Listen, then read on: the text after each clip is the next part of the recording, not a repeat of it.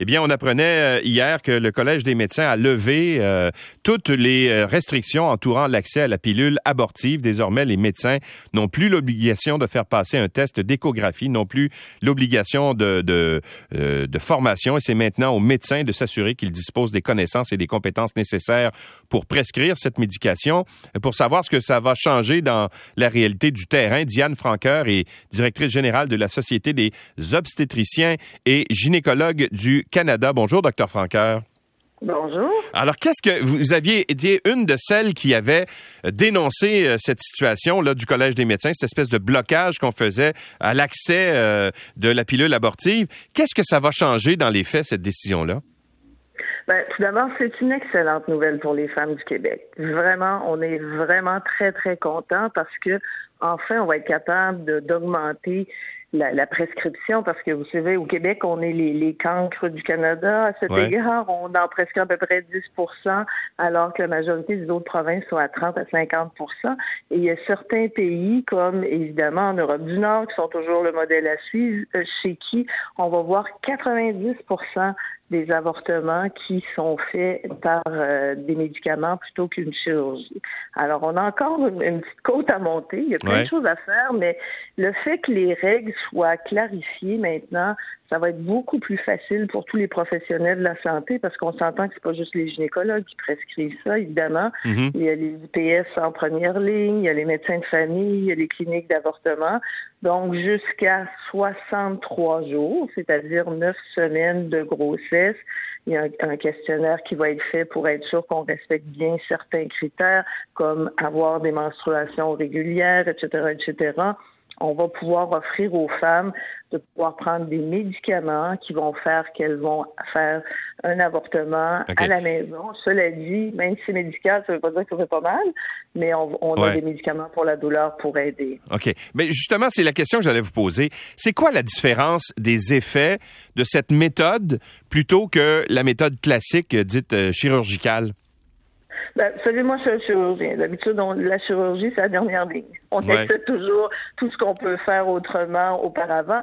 Puis, j'aimerais faire une comparaison parce que pour toutes les femmes là, qui, qui écoutent et qui ont déjà eu des grossesses ectopiques, quand on la grossesse n'est pas au bon endroit, avant on faisait des chirurgies, maintenant on les traite avec des médicaments, puis ça va très bien. Parce qu'il n'y a pas de chirurgie sans risque. Même si un curtage, c'est une procédure relativement simple, on peut toujours avoir une infection, on peut toujours avoir des saignements, etc. Donc, l'idéal, c'est toujours de, de, de, traiter, de ne pas nuire. Donc, pour nous, lorsqu'on est à moins de sept semaines de grossesse, on devrait favoriser l'avortement médical. Mais cela dit, on a encore des devoirs à faire. C'est pas fini. On est content, mais on surveille parce qu'il faut que tout ça soit organisé euh, même si on a vu pendant la pandémie, par exemple, qu'on pouvait faire ça au téléphone. Vous savez, avoir un avortement, on a besoin de voir quelqu'un. Alors, moi, je favorise beaucoup au minimum le Zoom. Oui, ça va nous permettre là, de, d'offrir des services dans des régions qui étaient dépourvues, par exemple en région. Mais vous savez, quand une femme passe à travers un avortement, elle a besoin de voir quelqu'un, puis de, de parler, puis d'être confortable. Le téléphone, c'est un bon outil, mais c'est pas idéal non plus. On aime bien ça, être rassuré et de voir aussi, vous savez, la communication, à peu près 75% c'est le non-verbal. Alors, quand on voit les gens, on peut dépister la détresse, lesquels auront un, deuil qui va être euh, ce qu'on appelle pathologique, qui vont avoir vraiment de la misère à passer à travers, puis qui vont avoir besoin qu'on insiste pour avoir un suivi puis un soutien psychologique. Pour nous, c'est important, ça. Bon, est-ce que vous avez, euh, on en a beaucoup parlé, euh, évidemment, il y, a, quelques semaines, à la suite de la décision aux États-Unis, là, euh, relativement à l'interdiction de l'avortement dans, plusieurs États. Est-ce que vous avez commencé à voir un impact de ça chez nous?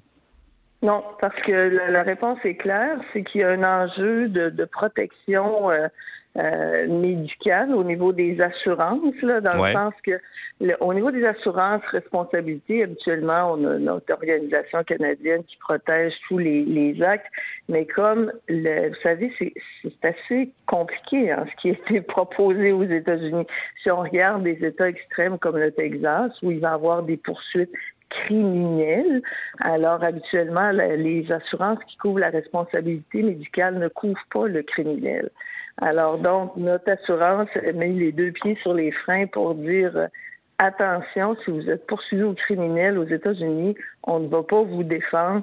Et ça, ça a été un peu une douche froide pour tous ceux qui euh, qui voulaient aider. On, me dit en coulisses que le gouvernement fédéral est en train de regarder pour essayer de trouver une voie de passage parce qu'on on a toujours dit qu'on soutiendrait nos, nos, collègues américains puis les, femmes des États-Unis. Présentement, elles, elles s'organisent dans les États qui sont surtout l'Est et l'Ouest de, de, des États-Unis où il va y avoir des services. Mais vous savez, tout ça, ça coûte extrêmement cher et encore une fois, c'est les femmes qui n'ont pas d'argent, puis qui, qui, ont de la difficulté à joindre les deux bouts, qui, qui payent la note parce qu'elles elles sont obligées de garder une grossesse qu'elles ne souhaitaient pas. OK. Mais en fait, le, le, de ce que je comprends, c'est que le, le, flou vient du fait que, est-ce que le Texas, par exemple, pourrait poursuivre un médecin pour un acte médical qui a été fait à l'extérieur de ses frontières? Oui, oui, semble-t-il.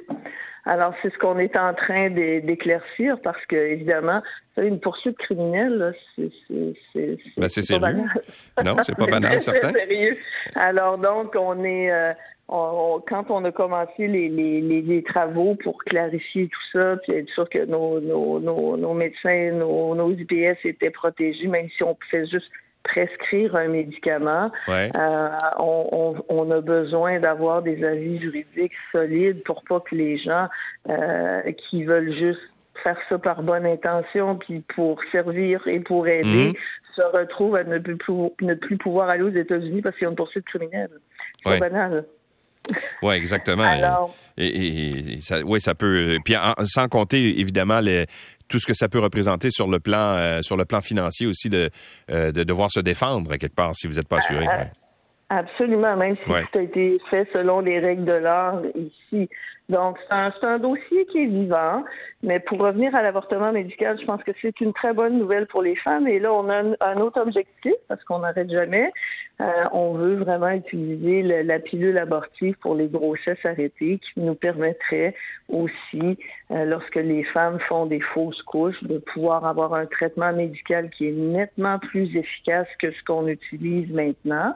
Parce que maintenant, on utilise des médicaments, mais c'est pas aussi efficace que la pilule abortive et encore une fois avoir plus de services pour mieux servir les femmes parce que vous savez l'accès à la première ligne là ça va pas en s'améliorant et il faut qu'on soigne nos femmes mieux okay. que ça il y a des alternatives faut qu'on aille de l'avant puis qu'on sorte des mais, cadres habituels et qu'on n'ait pas peur. Bon, docteur Franqueur, euh, excusez mon ignorance médicale, mais qu'est-ce que ça change euh, dans le cas d'une grossesse?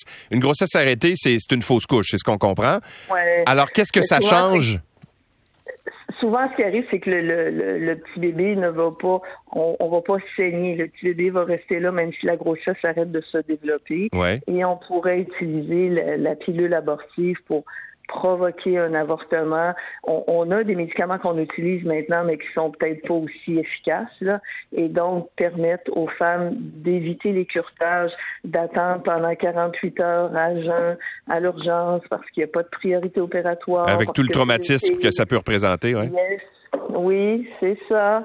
Et, et, euh, et on, c'est notre prochain dossier. On veut, on veut aller chercher tous les services disponibles pour mieux soigner les femmes, parce que mm -hmm. vous savez, c'est vraiment compliqué. Puis il n'y a personne qui est fier de ça. C'est du curtage en salle d'opération ouais. quand on sait que les femmes vont attendre 24-48 heures. Là, on a tous honte. On n'est pas content de ça. C'est pas respectueux pour les femmes. Docteur Franqueur, merci d'avoir été avec nous.